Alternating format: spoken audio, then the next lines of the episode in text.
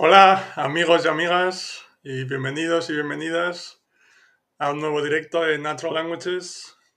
Y sí, en el, en el directo de hoy voy a estar yo solo, ¿vale? Pero voy a hablar de, como ya, habéis poder, como ya habréis podido ver, que voy a hablar del libro From the Outside In de J. Marvin Brown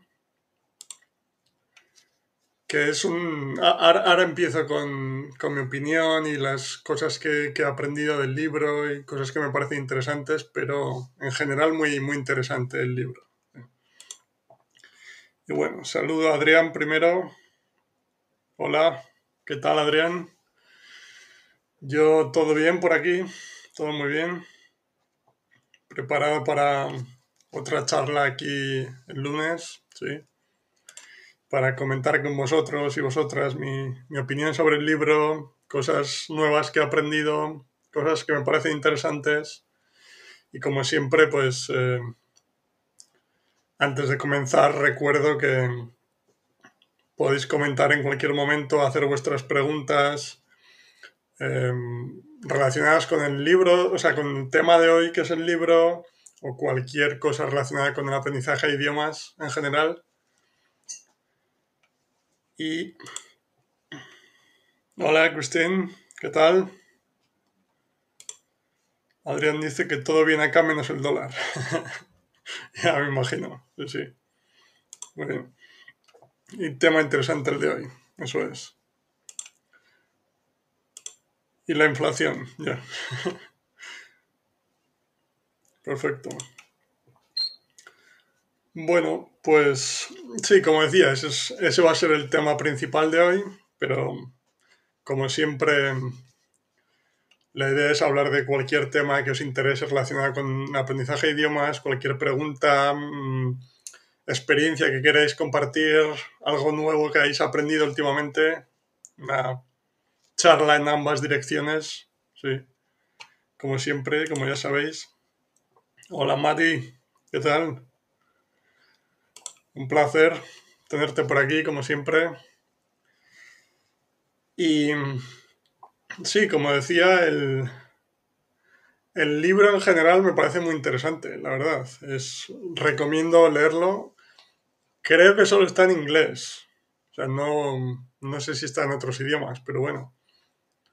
Em, el que lo entienda, el que hable inglés o entienda inglés bien, me parece muy, muy interesante y muy recomendable. Por supuesto, voy a hablar de los, los temas principales o las ideas principales para mí en lo que se refiere al aprendizaje de idiomas. Pero bueno, por, por resumirlo un poco, el, el, autor habla de su experiencia, de su experiencia con los idiomas, principalmente desde el punto de vista de que él fue profesor durante muchísimo tiempo con el enfoque gramatical tradicional. Y em, digamos que después de muchos años empezó a darse cuenta de que algo no funcionaba, de que algo estaba pasando, ¿sí? Y fue un poco como empezó a, a descubrir ya bastante adelante en su vida, digamos, o bastante avanzada su vida, empezó a descubrir el poder del aprendizaje natural, del input comprensible, etc. Y es un poco la persona que, que creó o que, que, tuvo la idea esta del ALG en español, que es Automatic Language Growth, que hemos hablado alguna vez, que básicamente es lo mismo que el input comprensible, pero incluso lo lleva un paso más allá desde el punto de vista de que habla de que no necesitas entender cada palabra, sino que, o sea, que el, mensaje es lo más importante, igual que Krashen dice input comprensible, ¿sí? Y, pero habla, o sea, como decía, lo lleva un paso más allá y dice que, que no es necesario entender cada palabra, pero básicamente se basa en en aprender el idioma de forma natural, con circunstancias de la vida real, con contexto, etc. Vale. Y Adrián, que bueno, saluda primero. y pregunta por qué nadie lo conoce a Marvin Brown y si todos van adorando un poco a Crashen. hoy en día, pregunto. Em, buena pregunta. Hombre, yo creo que... O sea, diría que Crashen ha hecho más trabajo de investigación sobre las... Vale, sí. antes de explicar, sí. Reggie, hola Reggie, ¿qué tal? Dice que su teoría de del Automatic Language Growth estaba influenciada directamente por Crashing. Entonces, un poco es que Crashing comenzó el proceso, Adrián, digamos, ¿no? Y luego, pues yo creo que Crashing ha hecho más, más trabajo de investigación, de estudios durante más tiempo, ¿sí? Y es un poco, yo creo, la idea. Pero bueno, su teoría, digamos, del Automatic Language Growth la empezó a desarrollar en Tailandia, porque él vivió en Tailandia y es un poco como comenta en el libro que comenzó su, aventura con los idiomas y empezó a darse cuenta de las cosas. Y entonces, al final es que, obviamente, ahora todas las ideas se, se, distribuyen más rápido y tenemos acceso a cualquier idea en cualquier parte del mundo, ¿no? Pero supongo que durante mucho tiempo estuvo todo más, más concentrado en, eh, simplemente en esa escuela de, Bangkok, de Tailandia, y no era tan conocido, quizás. Mientras que Crashen, al tener sus libros, sus artículos, aunque antes de la era de Internet fuese siempre más difícil dar a conocer las ideas en otras partes del mundo, pero Crashen siempre tenía esa parte de, de, de los libros, de los artículos que podía, que hacía que pudiese llegar a, otros, a otras zonas. Por eso supongo yo que es más conocido. ¿sí? Vale, sí, Adrián dice que todos son fans de uno y el otro está en el olvido. Ya, bueno. Crash en el input hoy es una moda, pregunto. No, no creo que sea una moda. yo, creo que es lo que. O sea, sin conocer muy bien toda la historia, pero me da la sensación de que es eso, que al final Crashen Em, ah, ya, te entiendo, te entiendo. Es cool o políticamente correcto o de moda decir me gusta Crashing. No sé. No sé decirte. al final yo creo que es una, como decía, una cuestión de, cantidad de investigación y de libros, recursos, etc. Por, poner un ejemplo, el, el libro que lo encontré, pero buscando una imagen del libro para, para hacer la miniatura del, directo de YouTube, no, no encontré. Quiero decir que no es, no sé, no es muy conocido. tampoco pasó mucho tiempo de su vida, yo creo, más allá de crear esa forma de aprendizaje en, en, la escuela en la que enseñaba, en Bangkok, en Tailandia, no fue más allá para intentar llevarlo a otras zonas o hacer más investigaciones, creo, ¿vale? Sino que es más una cuestión ahora moderna que la gente que, de Bangkok o que ha, pasado por allí empieza a transmitirlo a través de Internet, ¿no? Mientras que Crashen, por su parte, pues ya tenía libros, artículos, conferencias, estudios. Yo creo que va por ahí. Pero vamos, las dos ideas están relacionadas y como decía Reggie, la teoría de Automatic Language Growth de Marvin Brown está influenciada por las investigaciones de Crashing. O sea que son ideas similares con pequeños detalles diferentes, ¿no? Es decir, que en mi caso me encantan los dos, por decirlo claramente, ¿no?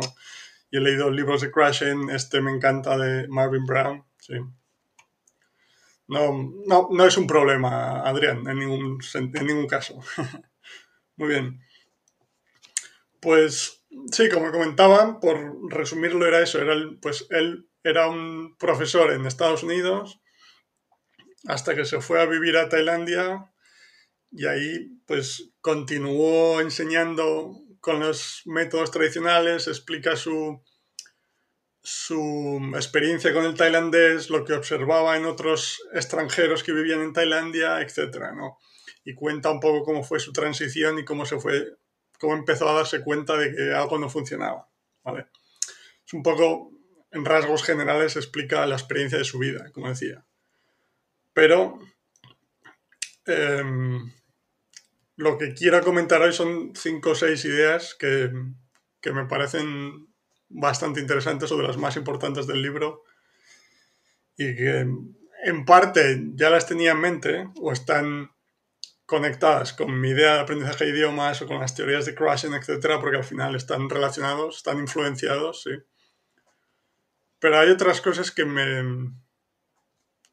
que he descubierto que me, que me parecen muy interesantes, que me ayudan, sobre todo que me ayudan a seguir confiando que esta es la forma correcta, natural de, de aprender un idioma. Sí. Y sí, como dice Adrián, todo bien, lo importante es lo que hizo. Exacto, exacto. Sí, un poco, como decía, el que esté interesado recomiendo la lectura del libro porque explica sus experiencias vitales, digamos, especialmente parte de Estados Unidos, pero en, Bangkok, en Tailandia, sí. Pero lo que quería comentar es hoy un poco más las, las ideas o ciertas cosas que me han parecido muy interesantes. Y por comenzar, vamos con la primera idea que lo, he escrito de esta forma que es... Eh, vale, espera, antes de, antes de comenzar voy con la pregunta de Wilmer Rivera, que pregunta, ¿es normal estar aprendiendo con input durante tres meses seguidos y no, y no poder decir nada? Sí, perfectamente normal. Porque tres meses al final, o sea, no sé cuánto tiempo te estás exponiendo cada día, ¿no? Porque tres meses dependiendo del tiempo que te expones cada día, puede ser, la exposición puede ser diferente. Pero es perfectamente normal. cuando una persona intenta aprender un idioma de la forma tradicional o buscando atajos, etc., después de tres meses, igual puede decir alguna cosa porque lo ha memorizado, porque lo fuerza, pero obviamente esa persona no se puede comunicar. Entonces, o sea, es perfectamente normal, Wilmer, y por, por darte más ejemplos, yo pues creo que llevo aprendiendo o comencé con el ruso y el alemán desde cero hace unos dos años, más o menos. Llevo unas 300 horas de exposición a los dos idiomas y no, no he dicho ni una palabra todavía, ni, y no tengo ningún problema. y más o menos me, expongo 20 minutos al día. Obviamente, si me expuse, porque como digo siempre, sigo escuchando los otros idiomas. Si me expusiese una hora al día, pues aceleraría el proceso, ¿no? Pero por, por darte una idea de que llevo dos años con los dos idiomas y no me preocupa, eh, cada vez entiendo más, no tengo ningún problema y sé que mi capacidad de, de hablar, de comunicarme, acabará apareciendo. Sí por supuesto, si me, si me forzase a estar en una situación en la que necesitase hablar, podría decir ciertas cosas, ¿sí? Porque ya noto como que, perdón, en mi cabeza se empiezan a formar frases, digamos, pero no tengo ninguna prisa y sé que lo que necesito es seguir escuchando, así que perfectamente normal, nada de lo que preocuparse y es una cuestión de seguir exponiéndose al idioma. Que, sea, que el mensaje sea comprensible, como siempre. Vale. Ah, Álvaro, me acuerdo, tengo la explicación de un neurocientífico de por qué nadie, basado en eso, podría aprender un idioma en tres meses. Ah. Y él explica que los superdotados genios no existen, sean autistas o no. Sí, este es un tema interesante, el de... Está un poco relacionado con el del talento, ¿no? Pero con los niños enseguida cuando se les da bien alguna cosa, enseguida aparece la idea de superdotados, de una inteligencia superior, etc. Y esa es un tema que me interesa porque tengo la teoría de que no va. de que no van por ahí los tiros, de que es. de que es.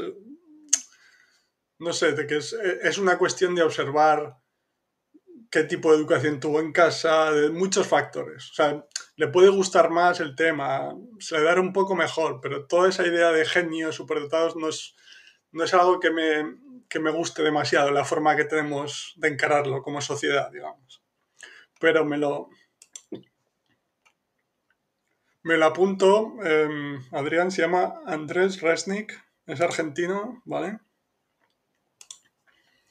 Y es un atleta mental este chico. Perfecto. Me, me la apunto. Adrián, vale, tiene vídeos en YouTube. Perfecto. Me lo apunto y ya le echaré un vistazo. Gracias por el consejo. Vale, Wilmer comenta, yo estoy exponiéndome con inglés aproximadamente como una hora al día o dos como promedio. Perfecto. Igualmente, o sea, una hora al día en tres meses son 90 horas de exposición y dos horas son 180. Por, por, por darte, por comparar lo que te comentaba en mi caso con alemán y, y ruso, llevo unas 300 horas de exposición aproximadamente en dos años y no, no hablo nada todavía y ya está bien. Sé que el proceso funciona así, no tengo ningún problema. O sea, por tranquilizarte en ese sentido. Vale. Pues sí, ahora vamos con la primera idea, que le he llamado el querer controlar todo versus o en contraposición a dejarse llevar y solo preocuparse por la comunicación. Y es, o sea, un poco lo que venimos comentando siempre, pero él pone dos ejemplos muy interesantes. El primero de querer controlar todo es poner el ejemplo de una mujer viviendo en, en, Tailandia, una mujer extranjera viviendo en Tailandia, y un ejemplo de cómo le llevó muchísimos años estudiando el idioma y, y, fue incapaz de aprenderlo, incapaz de comunicarse porque explica que era, digamos, la típica mentalidad de aprendizaje consciente tradicional que, preguntaba siempre ¿y por qué has utilizado esta palabra? ¿y por qué esta estructura? ¿y por qué en pasado? Toda su atención en entender el mensaje, en, perdón, en entender el lenguaje en sí, en por qué utiliza palabras, estructuras, eh, reglas gramaticales, en cómo se dice esto, o sea, todo aprendizaje consciente del idioma en sí, que no es lo importante, ¿vale? Y, explica el, pues, la experiencia de esta mujer y de, lo que le costó y que realmente no llegó a aprender el idioma. Y en, por, por, otro lado, explica la, la, la, historia de una mujer en una, en una tribu en el centro de África, no recuerdo si menciona exactamente el país, pero una tribu en el centro de África que por cuestiones culturales creo que las mujeres se casaban con hombres de otra tribu que, tenían un idioma diferente. Y digamos que esta mujer simplemente cuando fue a vivir a la otra tribu, em, obviamente era un idioma diferente, no lo hablaba y lo, lo, único que hacía era con las otras mujeres de la tribu ir con ellas a todas partes, escuchar, preocuparse por la comunicación, simplemente por entender lo que pasaba y después de, no recuerdo el tiempo, pero un par de años así, simplemente como mimetizándose en el ambiente, digamos, estando en todas partes, pero sin decir nada, acabó, acabó adquiriendo el idioma perfectamente, de esta forma natural, y se podía comunicar con fluidez sin ningún problema. O un poco lo que comentamos siempre de que, nuevamente, por culpa del enfoque gramatical tradicional, estamos acostumbrados a prestar atención al idioma en sí a, las estructuras gramaticales, a las palabras, a por qué has utilizado el presente de subjuntivo o el otro. Mientras que lo realmente importante es el mensaje, la comunicación. Y la adquisición del idioma se produce como efecto secundario, digamos, sin, sin controlar el proceso, lo cual a mí me parece genial, por cierto. Pero entonces comenta estos dos ejemplos que, como decía, voy a comentar las ideas principales, pero os aconsejo leer el libro si, estáis interesados, porque es, muy interesante, porque él va más en profundidad, ¿no? Pero es la idea general de estos dos ejemplos que comenta.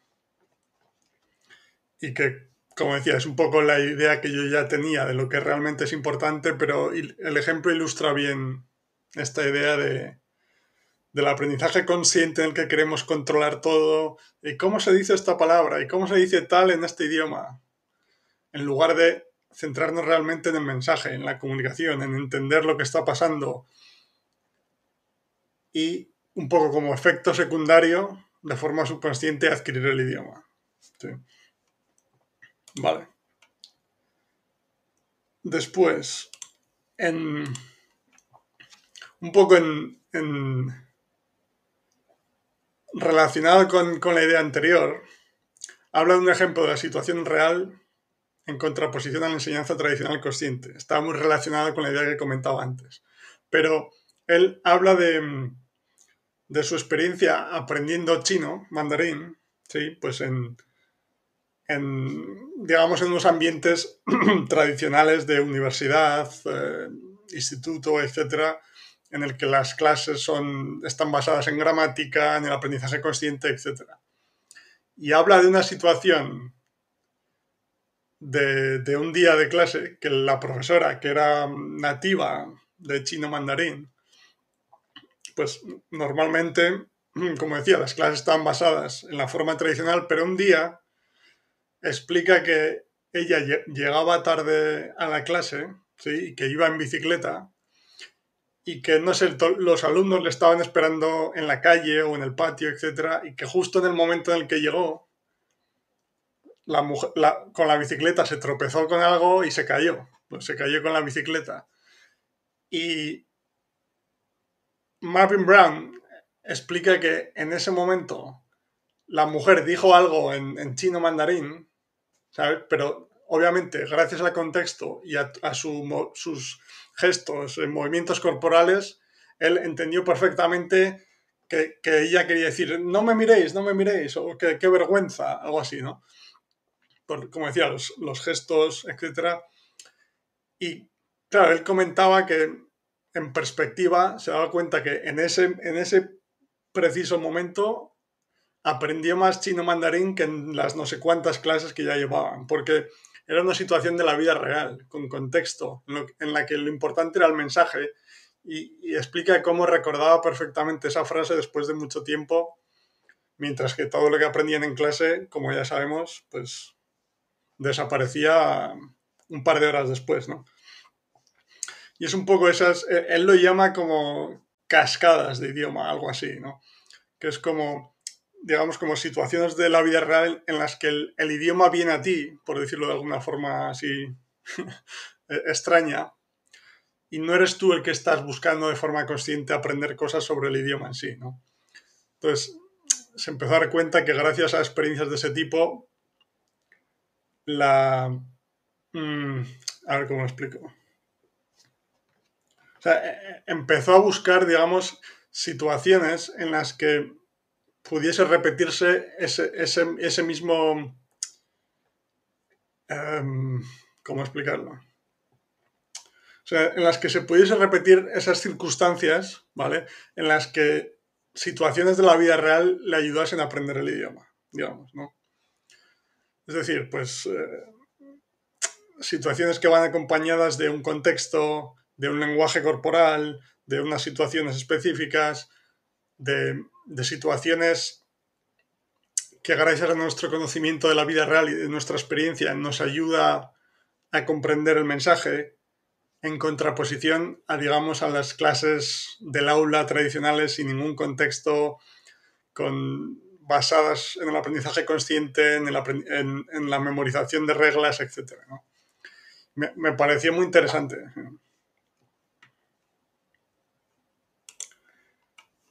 Sí, dice lo de la mujer que se cayó, le ayudó al mismo Brown a aprender chino. Él era un genio al darse cuenta, ¿no? No, es que es. Ya, ya, bueno. O sea, él cuando en el libro, digamos que la, obviamente todo lo, lo comenta con la perspectiva de años después de. Sí, claro. Dice, hay gente que nunca en toda la vida lo descubre, exacto. O sea, fue, yo creo que o sea, leyendo el libro era una persona muy observadora, eso sí. Porque obviamente lo que iba a decir es que eh, escribe el libro con la ayuda de la perspectiva de haberse dado cuenta ya años después. Entonces, claro, en el momento, obviamente, adquirió esa frase, sí, gracias a todo el contexto que comentaba, pero en el momento no se dio cuenta o sea, no, se le iluminó la, bombilla al instante, sino que lo explica todo con la perspectiva de, años después, digamos, ¿no? Pero claro, sí que es muy observador desde el punto de vista de que empezó a plantearse, pero ¿por qué me acuerdo de esto si solo hubo una situación y cosas que ha repetido en clase miles de veces se me olvidan bastante rápido? Después observaba mucho, digamos, a, otros extranjeros que vivían en Tailandia con él, a por qué este eh, aprendía más rápido, porque este realmente llegaba a poder comunicarse en el idioma y esta otra persona le costaba más, como el ejemplo del principio que decía.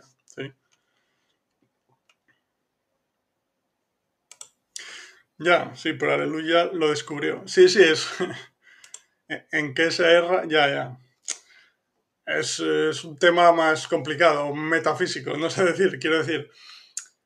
Ya, ya, te entiendo a lo que te refieres, que hay otras personas que viven ese tipo de situaciones, pero no les. no se les enciende la chispa, no sé. No sabría explicarte, Adrián. Bueno, saludo a Lingred, ¿qué tal? Un placer tenerte por aquí, como siempre. Sí, no sé, es un poco... No, sabría explicarte por qué se produce, por qué no. En mi caso, por ejemplo, yo no sé, es que es... Claro, todo lo que explico ahora de situaciones de hace años antes de conocer todo este proceso, son situaciones de las que me doy cuenta con la perspectiva de, los, de, de, lo que sé ahora. ¿Me explico? O sea, que en el momento realmente no te das cuenta. Porque en el momento cuando todo lo que conoces es el aprendizaje tradicional gramatical, no, conoces una alternativa. O sea, es que no conocemos una alternativa porque es el tipo de aprendizaje, el tipo de educación que todos hemos tenido, porque es tan dominante en todo el mundo, ¿no? Entonces, en el momento es difícil, pero no sé, en mi caso, yo creo que tenía ese amor por los idiomas latente, digamos, y el ver que no era capaz de aprenderlos me, llevó a, indagar más, a buscar formas alternativas, etc. Hasta que llegué a, hasta que descubrí a Crash y empecé a leer sus libros, etc. Y eso me fue, me fue iluminando, digamos, ah, pues esto tiene sentido, anda, mira, pues...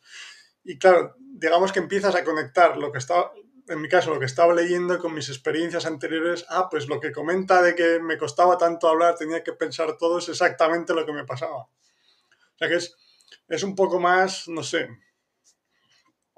con el tiempo en perspectiva miras hacia atrás y ves, y empiezas a reconocer ese tipo de cosas en las situaciones que vivías, pero ¿qué lleva a una persona a darse cuenta y a otra no? No sabría explicarte, es eh, complicado. sí. Y es una forma graciosa, lo mío lo entendí y lo felicito a Marvin, sea como sea que lo. Exacto, exacto. Y a vos también y al cielo, ponerle. exacto, sí, no, no sabría explicarlo, pero sí. Claro, en su caso, como comentaba, es. O sea, él explica que, claro, tiene tantos componentes esa situación de la, la profesora que se cae, mirando con vergüenza a todos como tapándose la cara para que no le miren. Y es como que tiene todos los elementos para que, uno, para entender el mensaje y, también para que la experiencia sea más memorable. Que al final es un poco de la forma en la que enseñamos a, los niños pequeños, ¿no? Pues haciéndolo comprensible, utilizando muchos objetos, eh, gestos, etc. Vale. Después, vamos con la tercera idea que he apuntado, que es el método del, del ejército que comentaba un poco, ¿no? Que como decía, cuando él llegó a, Tailandia, em, o sea, él ya estudió tailandés en, comenta en la universidad y varias, varias veces en varias veces en, Estados Unidos antes de viajar a, a Tailandia por primera vez. Entonces, él comenta que después de 500 horas mm, estudiando de esta forma, que se basaba básicamente, por lo colocado entre, entre paréntesis, mucho en, repetir mucho para perfeccionar el acento, o sea, muy aprendizaje consciente en general, digamos, ¿no? Pero con mucha repetición para, para, para perfeccionar el acento. Y él explica la historia de cómo después de esas 500 horas llegó a Tailandia y era totalmente incapaz de comunicarse. De hecho, uno de sus objetivos al ir a Tailandia era probar. No recuerdo si era en Tailandia o una de las que vuelve a Estados Unidos. Es que explica que fue a Tailandia, volvió a Estados Unidos, volvió a Tailandia. Hay muchas em, experiencias diferentes, ¿no? Pero básicamente su objetivo era probar que esta era la forma de aprender idiomas. ¿sí? Pero claro, lo que hizo era probar lo contrario. Porque él mismo comentaba que después de 500 horas era, llegó al país real, después de todo ese estudio en universidades, cursos en Estados Unidos, y era totalmente incapaz de comunicarse. y también me parece interesante la parte de, de repetir mucho para perfeccionar el acento, porque es como una concepción que tenemos ahí muy, muy metida también, por culpa del aprendizaje tradicional, como siempre. Que es como... Em, que, podemos buscar atajos o que a través de la, de la práctica podemos eh, mejorar la pronunciación, etcétera, que hay algún truco para mejorar el acento, mientras que todo se basa nuevamente en, escuchar el máximo de tiempo posible, ¿no? Y hay pequeñas cosas, como digo siempre, que dependiendo de los idiomas, de si en nuestro idioma nativo tenemos esos sonidos o no, hay pequeños matices ahí, ¿no? Pero en general eh, no es una cosa que tenga un atajo o un truco para, para ser capaz de, de, de, pronunciar perfectamente. Vale. Sí, Lingred, Ale, ya tengo algo para leer hoy. Yo tampoco conocía ese tipo y lo del ALG me enteré hace pocos meses por casualidad. Perfecto, perfecto. Mm, mm.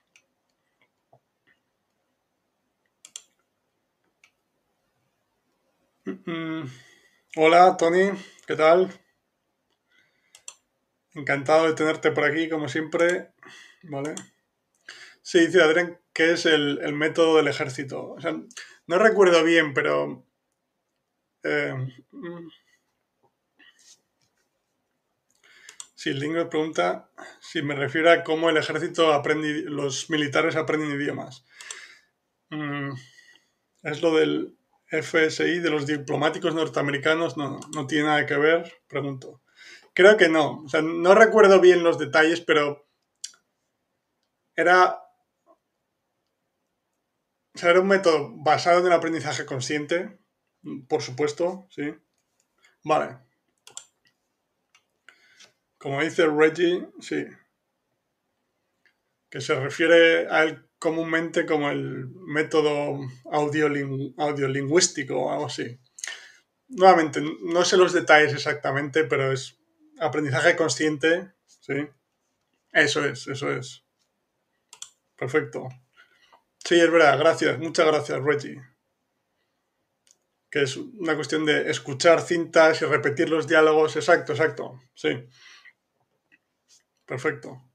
Sí, como que, con la idea de que. Sí, es verdad, ahora me acuerdo, ahora que lo dices. Con la idea de que repitiendo no solo vas a perfeccionar el acento, sino que de alguna forma vas a automatizar el lenguaje en tu cabeza, ¿no? Que es, eso es, eso es. Muchas gracias, Reggie. Perfecto. Entonces, aprendiendo el tailandés de esta forma durante 500 horas, comenta que llegó a Tailandia y era incapaz de comunicarse. Pero en el libro comenta que incluso al llegar a Tailandia y darse cuenta de eso, él seguía convencido de que esa era la forma de, de, aprender los idiomas y que simplemente tenía que seguir practicando. ¿eh? Y es, pero es, es curioso, es interesante que como explica que llegó a Tailandia queriendo probar que esa era la forma de, de aprender un idioma y probó lo contrario. Pero bueno. um, sí, Lingred comenta que servicios como el ejército diplomático, incluso los mormones, tienen cursos intensivos. Mm.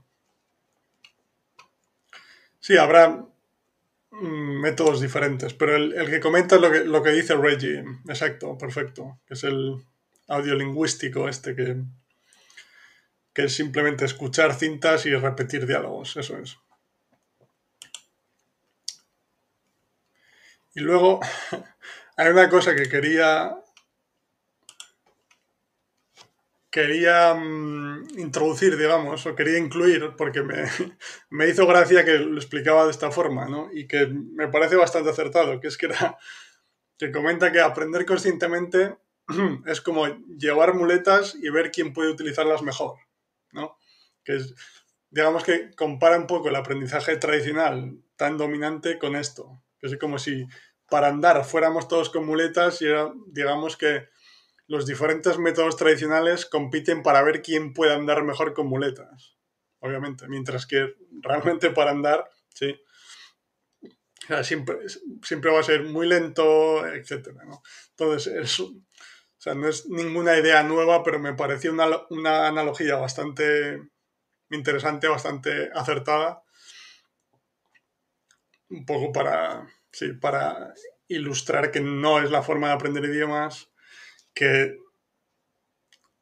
digamos que hay métodos diferentes que, intentan cosas diferentes, alguna cosa un poco más interesante, otras menos, pero que siempre dentro de esa idea general del aprendizaje consciente, al final es, tú vas con las muletas, ¿sí? Y no... Y no es la mejor forma de andar, obviamente. Vale. Sí, Adrián, sí, pero hablando con las mormonas no aprenden mucho antes de estar en los países, eso seguro. Porque estuvimos muchas veces con ella y hay momentos cuando no entienden. Mm. Sí, es el, ejemplo que comentabas de aquellas eh, norteamericanas que, que viste en Argentina, ¿no?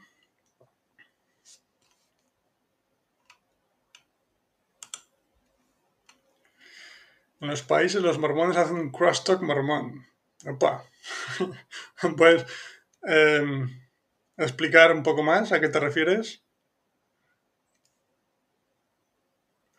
Porque es, creo que es la, experiencia que comentaste un día de, de, esas chicas norteamericanas que conociste en Argentina, ¿no? Sí, explica un poco más de contexto y también brasileñas, ¿vale?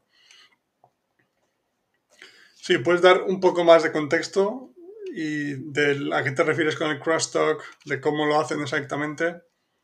Y mientras voy con Lingred, mi crío empieza, empieza francés en septiembre desde cero. Le he dicho que no vamos a dedicar todo el verano, que nos vamos a dedicar todo el verano a ver vídeos para que le cueste... Eh, para que no le cueste tanto trabajo empezar, supongo. Y de paso le explico la diferencia entre lo que hacen en clase y esto. Sí. Exacto, exacto. Sí, buena idea, Lingred, buena idea. Al final. Sí, estaba pensando que, claro, lo que hay, hay que hacer también, y que es, es, algo que tengo en mente, que ya hago con algunos profesores online, pero que además de hablar sobre aprendizaje de idiomas, aquí, como lo estamos haciendo, para ayudar a gente a aprender idiomas, también quiero empezar a, a darla a conocer más o a, intentar entrenar a más profesores para que enseñen basados en, basados en estos principios, eh, intentar que, cada vez se, utilicen más y se olvide un poco más del aprendizaje consciente tradicional para que digamos que todos, eh, niños, adultos, etcétera, tengamos el mayor acceso posible a diferentes recursos en otros idiomas, a profesores que enseñen de una forma diferente, basado en, el aprendizaje, en la, adquisición, perdón, natural, etcétera. Vale. Claro, van juntos un argentino y un norteamericano, por ejemplo. Ajá. El local habla en el idioma local, ¿vale? El inglés viene con una pequeña base de castellano de México. Ajá.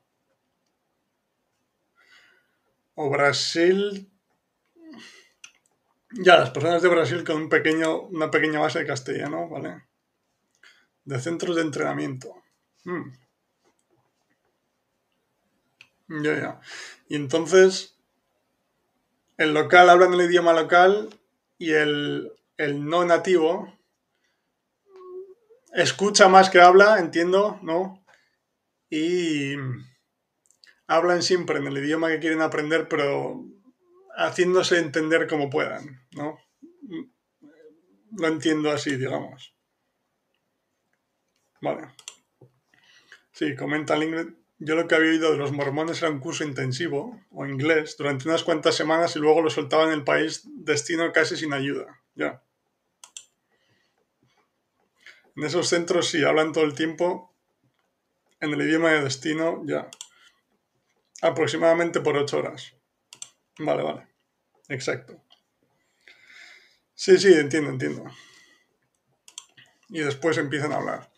Hombre, la, la, parte de esa estrategia en la que van con una persona local y están, vale, después, después empiezan a hablar cuando se animan. Digamos que hasta cierto punto me parece interesante. O sea, la parte de quedar con una persona local, que les, que tener una cierta base para poder entender más o menos lo que, lo que están escuchando y que la otra persona, la persona local, sea la que más habla, la que les ayuda hablando en el idioma siempre, entiendo que haciéndolo comprensible y que empiecen a hablar cuando se vean preparados, me parece bien. Supongo que en general depende de personas, pero la gente empieza, empezará a hablar quizás con esta idea antes o, forzará un poco la producción antes de tiempo, digamos. Pero la idea general no me parece mal del todo. Es eh, modificar un poco esos detalles sobre el eh, forzar a la producción, etc. Leen la Biblia, el libro del Mormón y sus escritos en el idioma de destino todo el tiempo. Vale, vale. Es algo más centrado en, en el tema religioso exclusivamente, digamos. Ya, ya. Y algunos aprenden también de gramática. Y diccionarios. Uf. Esta parte ya no me gusta. Pero bueno, lo que digo siempre, al final, con diferentes métodos, antes de... A ver cómo lo explico. O sea, con diferentes métodos aunque estén basados en la idea errónea del aprendizaje consciente del idioma, siempre hay ciertas cosas que se pueden aprovechar, digamos. Pues en este caso, aunque aprendan la gramática, utilicen los diccionarios, que está basado en la idea consciente tradicional, que no me gusta, como decía, pero esas experiencias con las personas locales les, están sirviendo realmente, ¿sí? Entonces, eh, incluso dentro de métodos que no estén realmente mm, basados en, los principios correctos, naturales de, la adquisición de idiomas, pues hay ciertas cosas aprovechables o puedes escuchar historias, etc. O sea, no es, no es inútil al 100%, digamos. Vale. Vale, yo me refiero a un entrenamiento antes de ir al otro país, intensivo a tope. Vale, vale. Sí, no conozco no conozco los temas exactamente, no. Pero bueno, el, que comentaba del libro de, hoy es lo que bien comentaba um, Reggie antes del el método ese audiolingua, audiolingüístico. Dice Adrián, y atribuyen su aprendizaje a Dios, ¿vale? Para ellos, upa. Eso creen y me explicaron yo lo cuento con todo respeto y buena onda con ellos. Pues sí, sí, perfecto, perfecto. Aquí entramos en temas eh, metafísicos ya, digamos. vale, vale. Bueno. Vale, link un ejemplo de un vídeo, Olive Richards, How Mormon Missionaries Learn Languages Fast. Vale. Ya le echar un vistazo también, sí. Pero bueno, yo entiendo que para YouTube, etcétera, la palabra fast ayuda, pero no es una, no es una palabra que me guste mucho. Eh, para aprender cualquier cosa, pero bueno, en este caso idiomas, que es lo que es nuestro tema principal, digamos, ¿no? Pero ya le echaré un vistazo también, sí. Para entender un poco cómo es la idea. Vale. Después, otra idea más que, que he apuntado aquí, que es que habla de, de la diferencia entre pensar en pensamientos en el idioma materno y pensar en el idioma en sí. Me explico. Em, él, nuevamente, a, partir de su propia experiencia y la experiencia de otros em, expatriados extranjeros en Tailandia, él comenta cómo cuando, cuando llegaba a Tailandia después de, de toda esa experiencia con el método este tradicional consciente y que era incapaz de comunicarse, cuando quería decir algo, tenía que pensar en su idioma materno siempre lo que quería decir. Mientras que más adelante, o sea, con, muchos años después, cuando empezó a darse cuenta de estas cosas y empezó a adquirir el idioma, o bueno, ya lo había ido adquiriendo durante el tiempo con estas em, circunstancias, situaciones naturales que comentaba antes, como la de la bici, sin darse cuenta, ¿no? Pero más adelante, cuando ya sí que podía comunicarse en tailandés perfectamente, comentaba que, que pensaba en el idioma, o sea, en tailandés eh, directamente, que no tenía que volver a su idioma, no tenía que construir esa, esa idea en su cabeza del idioma materno y después intentar decirlo de una forma extraña en, el idioma objetivo, en este caso el tailandés. Y entonces me pareció interesante y quería añadir también que una idea que, he venido leyendo que puede ser, que quiero indagar un poco más, ¿no? que es la, la idea de que no pensamos en un idioma o en otro, sino que pensamos en, en ideas, digamos, y utilizamos las palabras para expresarlas. Entonces, desde este punto de vista, digamos que, claro, cuando queremos comunicarnos en un segundo idioma, pero no llevamos el suficiente tiempo de exposición a, él, podemos pensar en ideas, eh, en ideas complejas porque ya hemos desarrollado esa capacidad que un niño de seis meses igual no tiene todavía. ¿Me explico? Es decir, en nuestra mente tenemos la idea de lo que queremos decir. El problema es que como no nos hemos expuesto lo suficiente, no tenemos las palabras para expresarlo. Entonces, lo que el cerebro hace es como volver a, lo que conoce, al idioma materno, y entonces intenta de alguna forma traducirlo literalmente o palabra por palabra. Y es por eso que seguro que os habéis dado cuenta que gente cuando, cuando hablan un idioma extranjero antes de, antes de, de lo debido en general, pero incluso más adelante, muchas veces se tiende a traducir frases literalmente, es decir, a decir frases, em, a decir cosas en el idioma objetivo como las dirías en, tu idioma materno, pero traduciéndolo literalmente. Y por eso suena un poco, aunque la persona nativa que lo escucha lo puede entender, porque al final es su idioma, pero suena artificial, suena muy extraño. Entonces, me parece una idea interesante que, que refuerza un poco mi idea, digamos, que del ejemplo que, el ejemplo que pongo siempre de la manzana, de que la idea no es aprender que manzana, la palabra manzana en inglés se dice apple, sino construir la, representación mental, o sea, que al escuchar la palabra apple en tu cabeza, digamos que aparezca la representación mental de una manzana, del objeto, ¿sí? Y cuando tú quieras, o sea, estoy utilizando manzana, que es una palabra solo aislada y muy sencilla, ¿no? Pero es para ilustrar el ejemplo.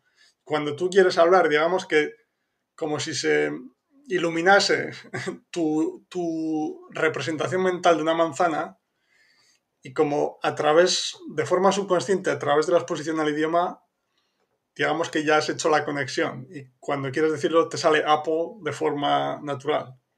No sé si me lo he explicado bien, pero me, parece muy interesante y al final es un poco lo que se consigue cuando el mensaje, la comunicación es lo que realmente te importa. ¿sí? Y es, es, también uno de los peligros del aprendizaje consciente de, la traducción, etc. ¿no? Sino que no, no, estamos adquiriendo el idioma realmente o asociando sonidos, palabras, sonidos a la representación mental de los mismos, sino simplemente pues la traducción literal de un idioma a otro o aprendiendo el lenguaje en sí independientemente del contexto o del mensaje que es lo realmente importante, etc. Creo que lo he explicado más o menos. Decidme si, se entiende más o menos lo que acabo de decir, ¿vale? Vale, y Adrián dice, sí, pero se quedan en blanco muchas veces. Em, ya hablas de los mormones. y les falta vocabulario como a todo el mundo. Exacto, exacto. Y hay cosas que se las tenés que explicar a veces, varias veces, como a todos. El mayor vocabulario de ellos es el religioso y por escuchar en los países que viven durante largo tiempo ese input que reciben. Claro, al final, si están expuestos sobre todo a ese tipo de situaciones, a ese tipo de conversaciones, a ese tipo de recursos, es normal que sobre ese tema puedan comprender más, incluso puedan expresarse algo, ¿no? Pero obviamente, sí digamos que cuando se quedan en blanco no les funciona la cobertura con Dios. Em, Adrián, es broma, es broma. Vale. Sí, el inglés, bueno, mi crío aprendió español en cuatro meses, intensivo con papá, claro, exacto, exacto. Pero Y dices, sí, claro, no da tiempo a aprenderlo todo, pero llega un momento donde las palabras casi que se te pegan y no te cuesta aprenderlas. Exacto. Vale. Sí, Wilmer tiene una pregunta interesante. Comentar, a mí me pasa así, casi siempre traduzco en mi cabeza, no sé cómo mejorar eso. Claro. Al final, lo, relaciono con el comentario de Ingrid, que es 100% de acuerdo. Cuando no sabes, tiras de experiencia, pero aún no tienes suficiente para darte cuenta de que esto no funciona así. Las traducciones literales rara vez funcionan, exacto. Es decir, relacionándolo, relacionándolo con la pregunta de Wilmer, em, o sea, siempre cuando veo vídeos de cómo pensar en inglés o cómo dejar de pensar en español, de ese tipo, o sea, siempre digo que no, o sea, no hay un, botón que digas, vale, le doy al botón y ahora eh, aprendo, eh, perdón, pienso en español, pienso en inglés o en el idioma que sea, ¿no? Sino que es, es una primero, es una consecuencia de cómo estás aprendiendo el idioma, ¿sí? Es decir, algo que me pasa muchas veces, que ahora que me doy cuenta, es que Estoy buscando una palabra que, no me sale, no sé, en italiano, en portugués, por ejemplo, y me he dado cuenta que mi para, para recuperar esa palabra, digamos, lo que hace mi cabeza es como intentar recordar conversaciones o situaciones de series, vídeos que he visto en, las, en los que se ha utilizado en contexto para recordarlo, ¿vale? Entonces, es decir, que... A ver cómo lo explico que yo sé, conozco el contexto de lo que yo quiero decir, por ejemplo, ¿vale? Pero en ese momento no me viene la palabra. Nuevamente, porque, porque no lo he escuchado suficientes veces, por lo que sea, ¿no? Pero es esa, esa experiencia de las, las series que he visto, de los libros que he leído, que me hace ayudar a recordarla porque digamos que la escuché o la leí en el contexto de la historia. Y es algo que, que me sucede mucho o sea, no me refiero a cuando estoy hablando, sino simplemente en mi cabeza que, no sé, quiero acordarme de una palabra y lo que... Quiero, perdón, quiero acordarme de una palabra y lo que hace mi mente es intentar recordar una situación en la que se haya podido utilizar eso en una serie que he visto, en un libro que he leído, etc. Y me viene después. No sé me ha venido a la cabeza, ¿no? Pero por responder a tu pregunta finalmente, Wilmer, cuando estás aprendiendo el idioma, cuando estás adquiriendo el idioma, a través de escuchar y leer, y tu único objetivo es entender el mensaje, comprender lo, que está pasando en la comunicación en general, digamos, entender lo que está pasando, como decía, sin darte cuenta estás asociando las palabras, los sonidos a las situaciones que estás viendo en el vídeo, del libro que estás leyendo o la, o la comunicación con una persona en la vida real, el recurso que sea, ¿no? Mientras que, claro, estamos acostumbrados a aprender de forma consciente y sobre todo a intentar comunicarnos desde el primer momento prácticamente. Y volviendo a lo que decía antes, cuando te cuando intentas comunicarte cuando no estás preparado todavía, lo que pasa es lo que digo, porque claro, nosotros adultos a diferencia de los niños muy pequeños, nosotros los adultos digamos que la frustración viene también porque a ver cómo lo explico esto en nuestra cabeza tenemos la idea de lo que queremos explicar, ¿vale? La idea abstracta de, la situación, pero la frustración viene por no ser capaz de utilizar las palabras para explicarlo en el, segundo idioma, en este caso, ¿no? En inglés, en tu caso. Entonces, claro, como estamos intentando hablar antes de, antes de estar preparados para ello, el concepto de, lo que queremos decir lo conocemos, ¿sí? porque tenemos desarrollado el pensamiento, la imaginación, no sé cómo explicarlo, como adultos, pero no tenemos los mecanismos para comunicarlo en ese otro idioma. ¿sí? Pues aparece la frustración y lo que haces es volver a, tu idioma volver a tu idioma nativo, a tu idioma nativo, que es lo que conoces, Sí que es como tú lo explicarías e intentas hacer una traducción así un poco, no sé, literal, obviamente, sí, y por eso lo comunicas de una forma un poco artificial, ¿no? Entonces, yo lo, lo asocio directamente, Wilmer, con la forma de aprendizaje y sobre todo con comunicarse antes de tiempo, ¿no? Pero a ver si, lo consigo resumir mejor, lo que me refiero es que si tú, quieres explicar una experiencia que te pasó en el idioma, en inglés en este caso, ¿no? Claro, tú tienes la experiencia en tu cabeza, pero como no la puedes explicar en inglés, ¿sí? Pero sí la puedes explicar en español, lo que haces es, te vas a, a ese rincón, digamos, del español y lo intentas traducir literalmente al inglés. Mientras que con el tiempo, si te has estado, has estado adquiriendo el idioma de forma natural, centrándote en el mensaje, en comprender lo que se dice, de una forma subconsciente lo estás adquiriendo y en el futuro, cuando vayas a hablar y quieras expresar una, una experiencia o lo que sea, digamos que de forma natural, sin controlarlo, vas a tener las herramientas para comunicar esa experiencia en inglés. Es, me cuesta encontrar la forma de explicarlo mejor, pero voy por ahí. Decidme si se ha entendido más o menos a lo que me refiero.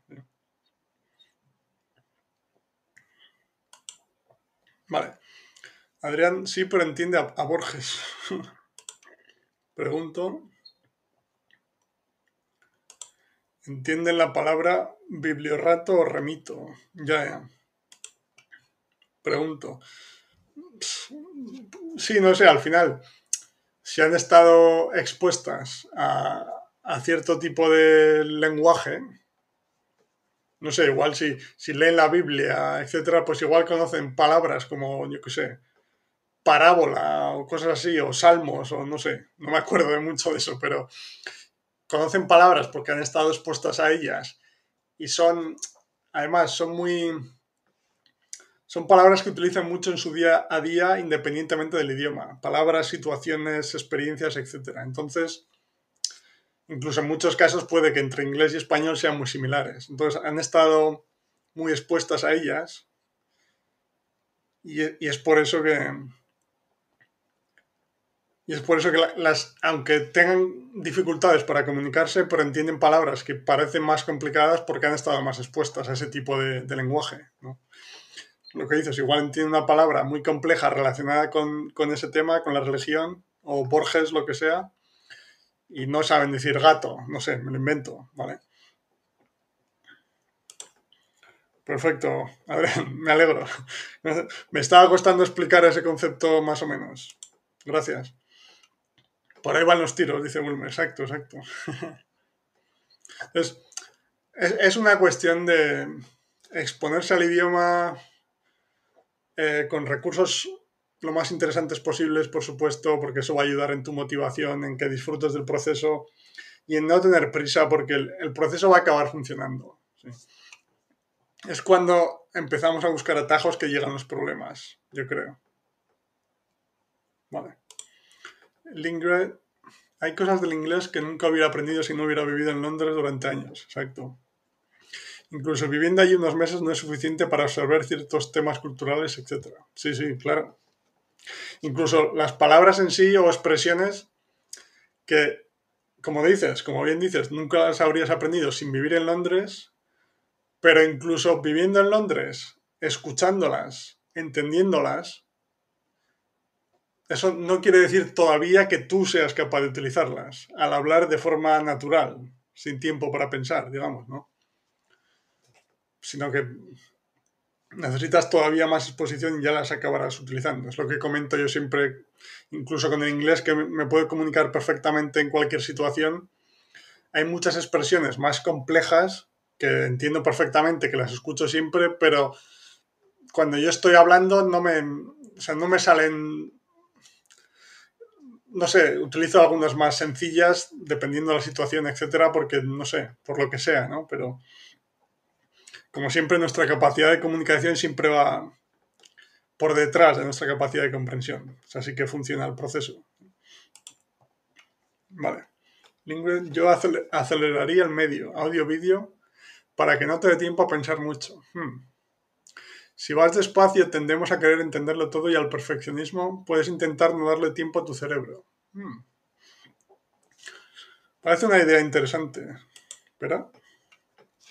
Usa material nativo que te fuerce a seguirlo, aunque te parezca que te cuesta mucho trabajo.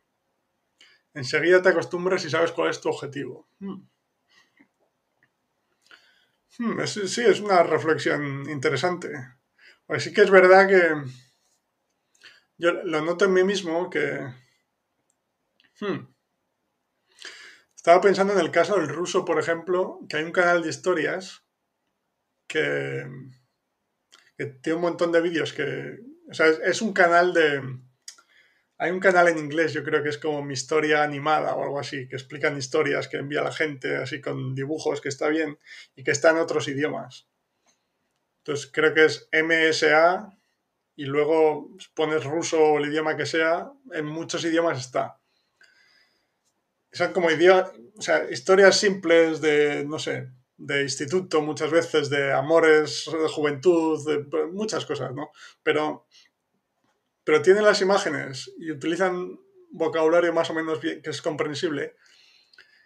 Y hay veces que sí que es verdad que lo pongo a velocidad normal, pero habla bastante rápido el narrador en general, ¿no? O narradora. Y a veces lo pongo en 0,9, que es lo que comento a veces, y sí que es verdad que comparando velocidad 1 con 0,9, en el 0,9,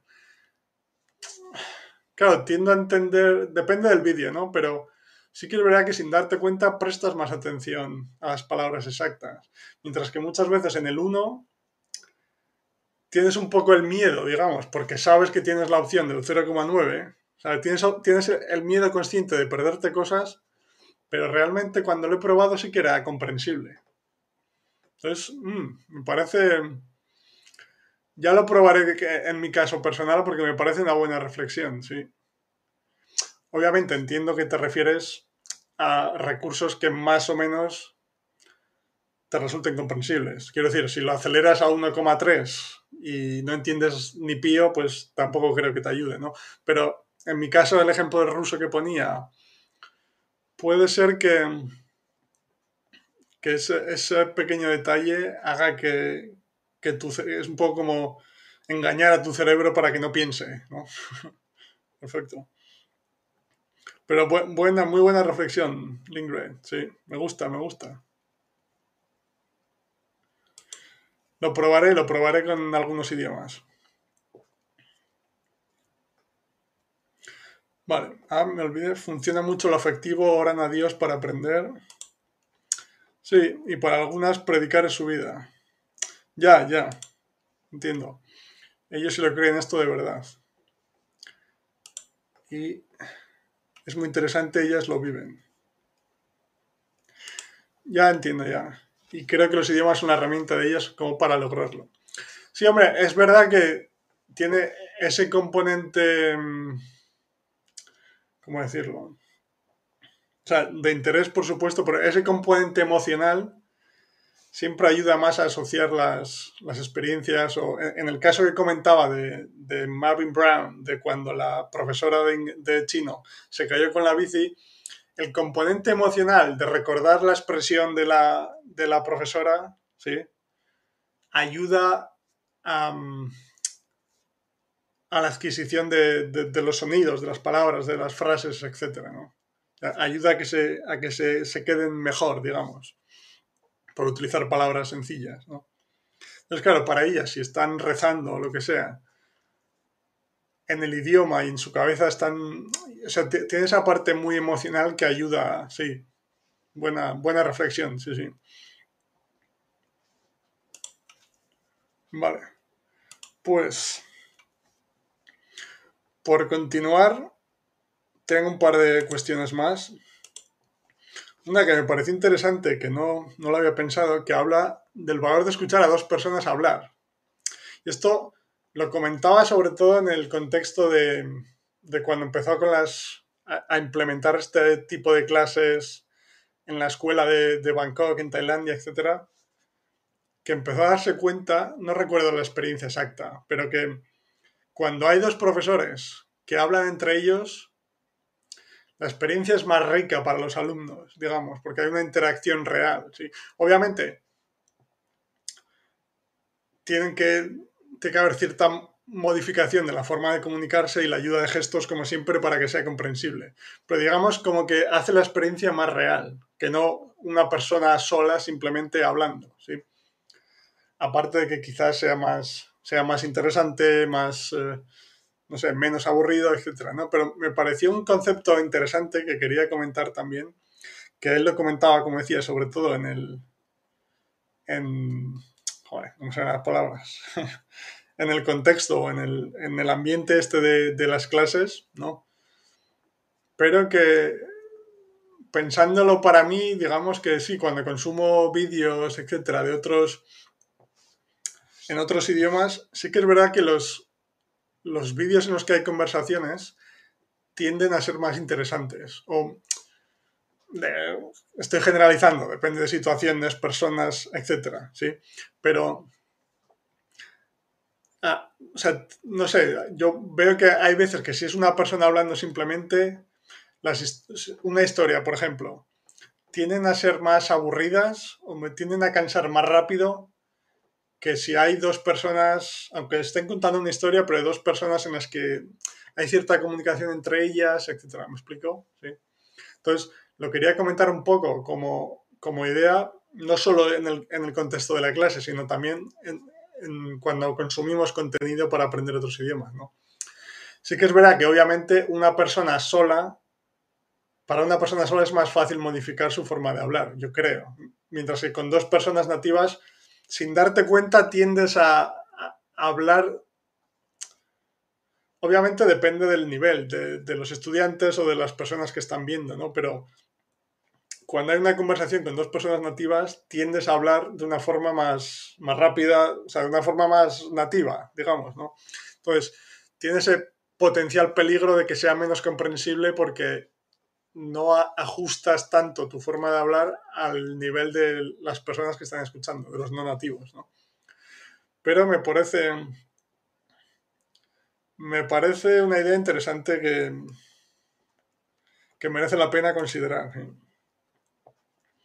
Esto es similar a Michelle Thomas.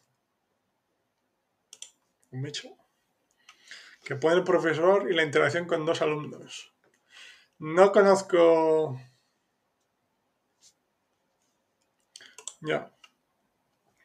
Porque además ves, escuchas a otras personas cometer errores que pueden ser iguales o diferentes a las que tú cometerías. Ya,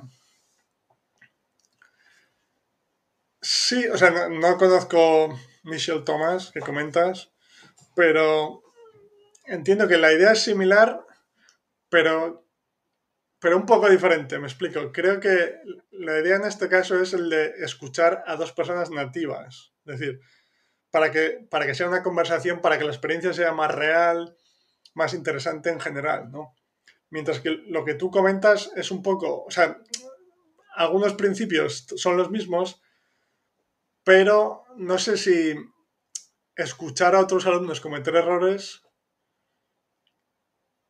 nuevamente te puede ayudar desde el punto de vista consciente, sí, pero realmente no estás escuchando el idioma nativo.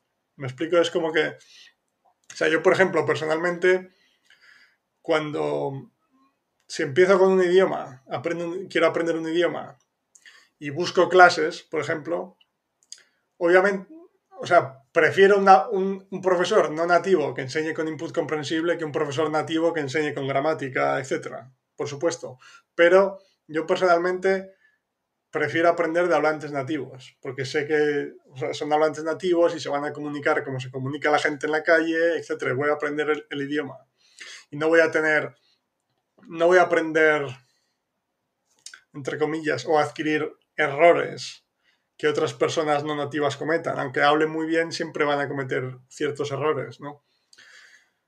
Entonces, esta idea que comentas me parece un poco más consciente desde ese punto. ¿sí?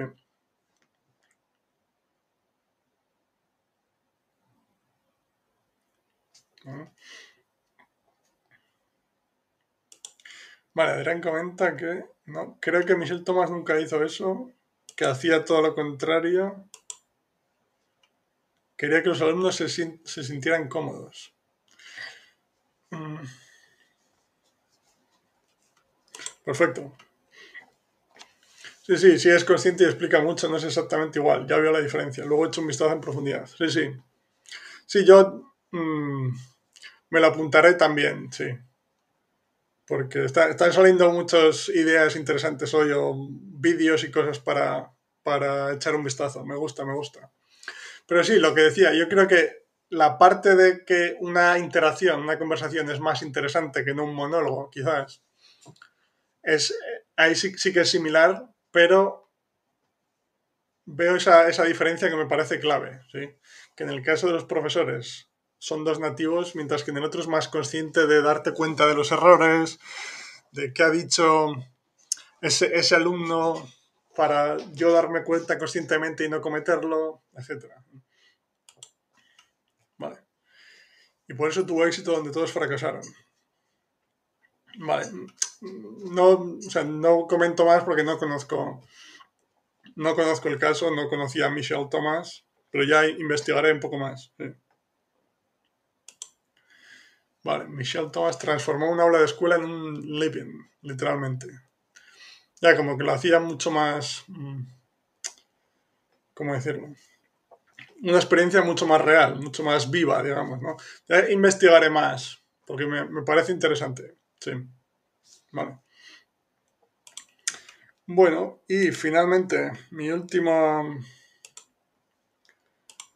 Mi última idea, que es un poco el que resume. No es que resume todo, pero que. Explica. Él habla de. Básicamente de qué. A ver cómo lo explico. que... Mm, joder, no me salen las palabras en español ahora. Oh. O sea, bueno, para empezar, lo llamaba los cinco terribles, ¿no? Entonces, hablaba de cinco, no actividades, sino... Joder, no me sale la palabra ahora. Mm. ah. Bueno, cinco formas de actuar, llamámoslo así, que, que, te estaban perjudicando y que hacían que incluso en situaciones clases, vida real, etcétera, en las que una persona aparentemente estaba recibiendo el input necesario para aprender el idioma, no lo acabase aprendiendo. ¿sí? Y hablaba de hablar antes de tiempo, por supuesto, ¿sí? Hablaba de hacer, o sea, número uno, hablar antes de tiempo. Número dos, hacer preguntas sobre el idioma. Lo que comentaba antes de la, primera mujer del ejemplo, de ¿y cómo se dice esto? ¿Y por qué has dicho ¿por qué has utilizado esta estructura y no esta? ¿Sabes? Pues de, centrar la atención en el idioma, en la forma y no en el mensaje, que es lo realmente importante. Relacionada con eso es tomar notas, ¿sí? Que es un poco la misma. Em, centrarse en el aprendizaje consciente. Después hablaba de utilizar el diccionario, ¿sí? que es como la, la, traducción directa. Y finalmente, por resumirlo todo, pensar en el idioma en sí. Es en el idioma en sí es lo que, lo que digo siempre, en las estructuras, en la gramática, en, las palabras, en que si esto es un verbo, un adjetivo, lo que sea, en lugar de lo realmente importante que es el mensaje. Entonces, él habla de que no solo es necesario la exposición al input comprensible, sino evitar estas, esta, estos cinco terribles que los llama, que se pueden resumir en bueno, en hablar antes de tiempo y en pensar y en centrar nuestra atención en el idioma, en la gramática, en las estructuras, en las palabras, en la forma y no en el mensaje, en la comunicación, que es lo realmente importante. Eso, lo quería explicar como, nota final porque me pareció muy, muy interesante y, y muy estoy de acuerdo, la verdad. Vale. Sí, Adrián continúa con Michelle Thomas, era un genio. No quería que nadie escriba, memorice ni estudie Michelle Thomas y defragmentaba y volvía a armar el idioma y lo explicaba junto y en base a raíces y cognadas. ¿Vale? Y fue el que fue el que les enseñó además de alumnos supuestamente fracasados, francés en Inglaterra, a estrellas de Hollywood como Woody Allen. ¿no? Hay un documental sobre él de la BBC en YouTube. ¿Ah? ¿Vale? Pues eh, ya la buscaré y leeré más sobre, sobre el tema, como comentas, porque es que no, no, lo conocía, no lo conocía. Entonces no, no puedo decir nada porque no conozco exactamente cómo, es el tema. Vale. Pues nada, un poco por, por resumir todas las cuestiones Primero, como decía al principio, recomiendo la lectura del libro totalmente. Hay algunos pequeños pasajes en los que empieza a hacer analogías con neuronas, etcétera, que son un poco espesos, pero que, no sé, incluso hubo veces que pasaba trozos porque empieza a hacer ahí unas, unas conexiones que me costaba, pero el 90% es maravilloso y explica muy bien y experiencias y lo recomiendo mucho. Y después, un poco por finalizar, pues digamos que me, ha ayudado bastante a, a seguir confiando en, este proceso, ¿sí? A, darme cuenta de que esta es la forma de, de adquirir idiomas realmente de forma natural, confiando en el proceso, ¿sí? disfrutando del mismo, etcétera. Y como decía, os, recomiendo echarle un vistazo si podéis porque merece la pena. Vale. Adrián, muy bueno lo de Marvin. Pregunto, ¿él quería que piensen en el idioma? Pregunto. Eh, Álvaro, sí.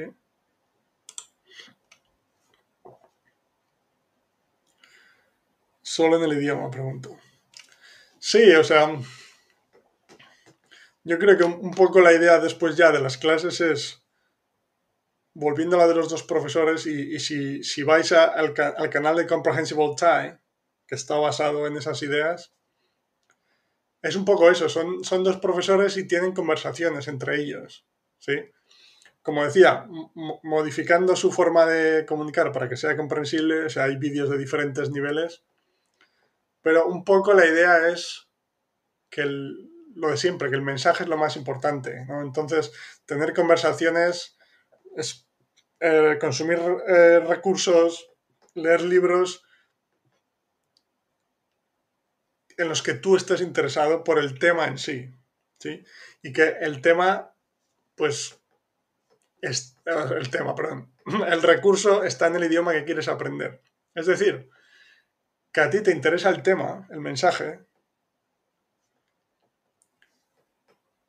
y vas a adquirir el, idioma porque estás leyendo o escuchando, lo estás leyendo o escuchando en ese idioma, pero no estás centrado en, el idioma en sí, en las palabras, en las estructuras, sino en entender de lo que están hablando. ¿Me explico? Entonces, de esta forma, por responder a Adrián, ¿sí? el idioma de destino. El hecho de escuchar el idioma de destino, el idioma objetivo, pero con la atención puesta en entender el mensaje, en entender si están hablando de, historia, de filosofía, de un tema que te interese, lo que sea, como tu atención está puesta en entender el mensaje, en entender por qué Julio César eh, atacó a los griegos, me lo invento, ¿vale?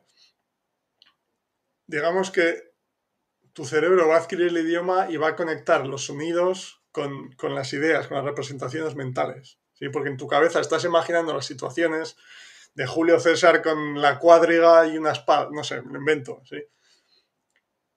A, la vez que escuchas las palabras, pero todo esto se produce de forma subconsciente, O sea, no es un proceso que podemos controlar conscientemente, pero afortunadamente se está produciendo. No sé si me he explicado más o menos, em, em, Adrián, entonces, es un poco como que no es que el objetivo sea pensar en el idioma objetivo, eh, sí, en el idioma de destino, sino que es algo que se produce de forma natural al... Es algo que se produce de forma natural al, al exponerse al idioma de esta forma. Me explico, ¿vale? Vale, espera.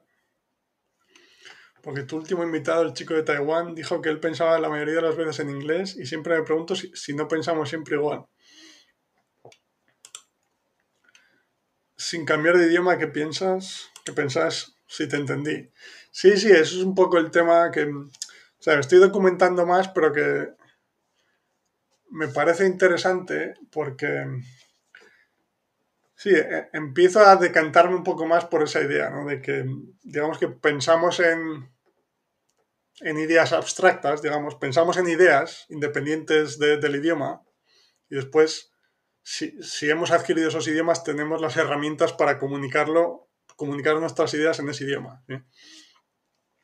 Entonces, no me acuerdo exactamente a lo que se refería, pero no sé si igual se refería a que utiliza más el inglés, no sé si es lo primero que le viene a la mente, no lo sé, no recuerdo exactamente. Pero bueno, en este sentido, el próximo lunes este chico, Tetsu, de la última entrevista que subí, em, también habla español perfectamente y casi al 100% el próximo lunes estará aquí con nosotros, así que le podréis preguntar más cuestiones más específicas sobre su experiencia que es muy interesante de como niño multilingüe, cómo cría a sus niños, aprendizaje de idiomas en general, etc. Así que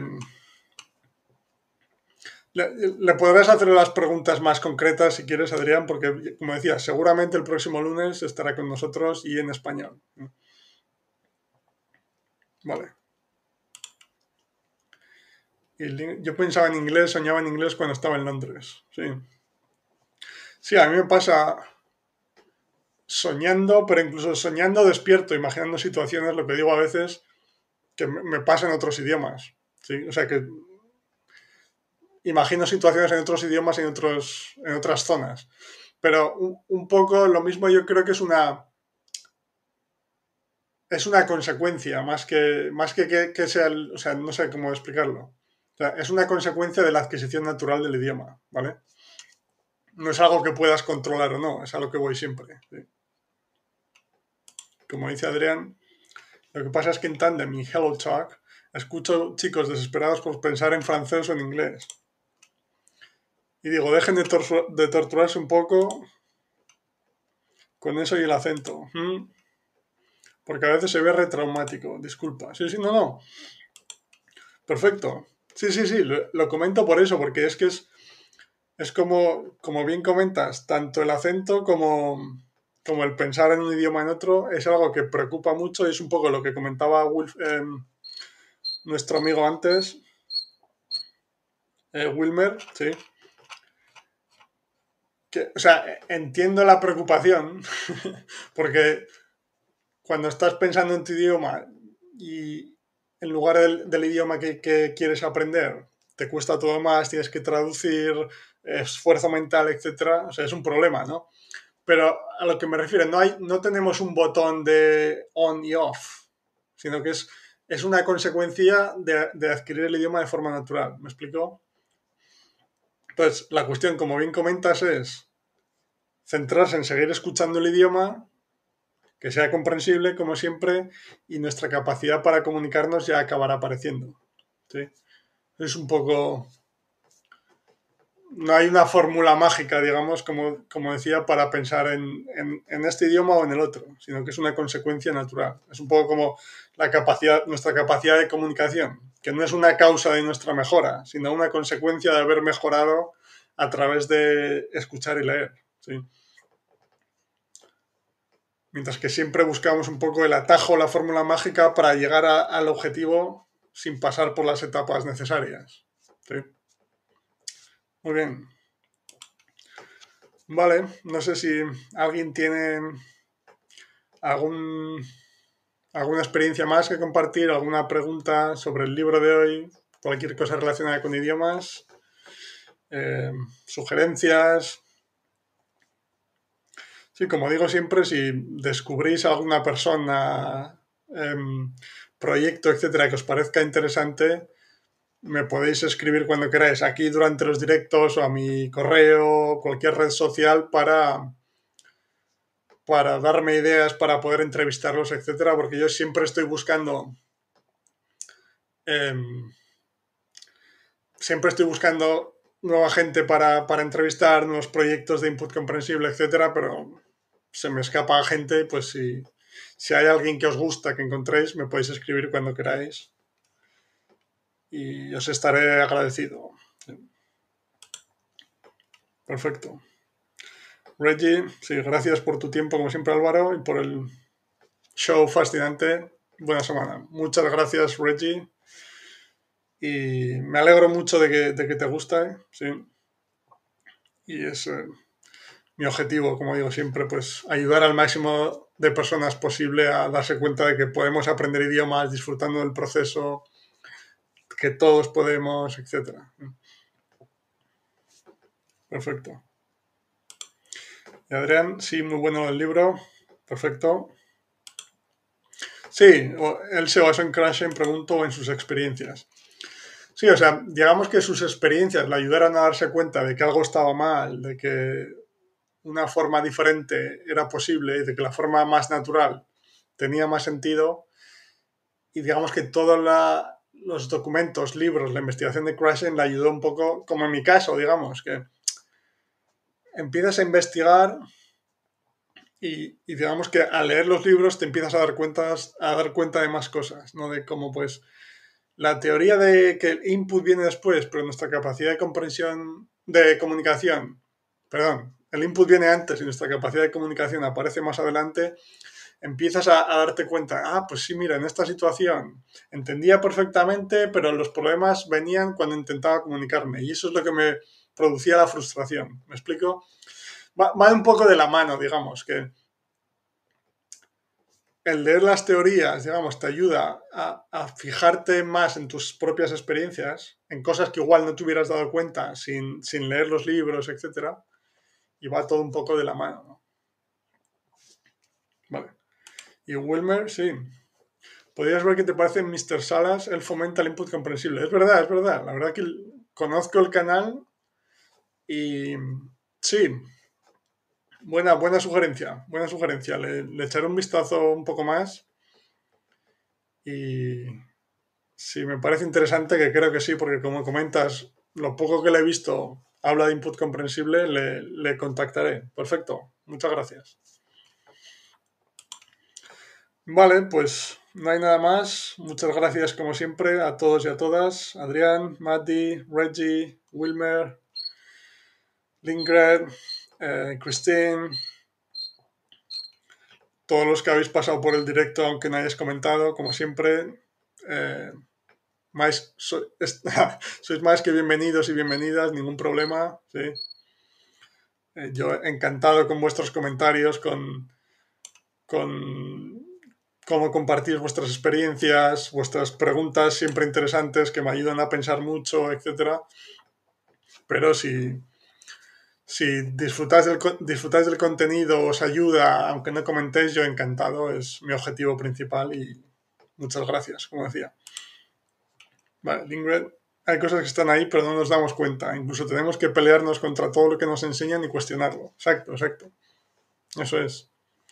Entonces, es al leer cosas diferentes que empiezas a, darte cuenta, mmm, espera, ahora entiendo por qué no funcionaba. sí. Van un poco de la mano. La una te ayuda a darte cuenta de lo otro y te ayuda a ver que no era la forma correcta, etc. Muy bien. Gracias, Adrián. Me alegro. Y buena semana para ti también. Y un abrazo. Muy bien. Gracias a todos y a todas y buena semana. Nos vemos la próxima semana con, con Tetsu, probablemente en español, como decía, que si ya, si ya visteis la entrevista, habla de su de su experiencia como niño multilingüe, de cómo cría a sus niños escuchando varios idiomas a la vez en casa, etcétera, y muchas cosas interesantes. Así que nos vemos la próxima semana, como decía, y nada. Muchas gracias. Adiós.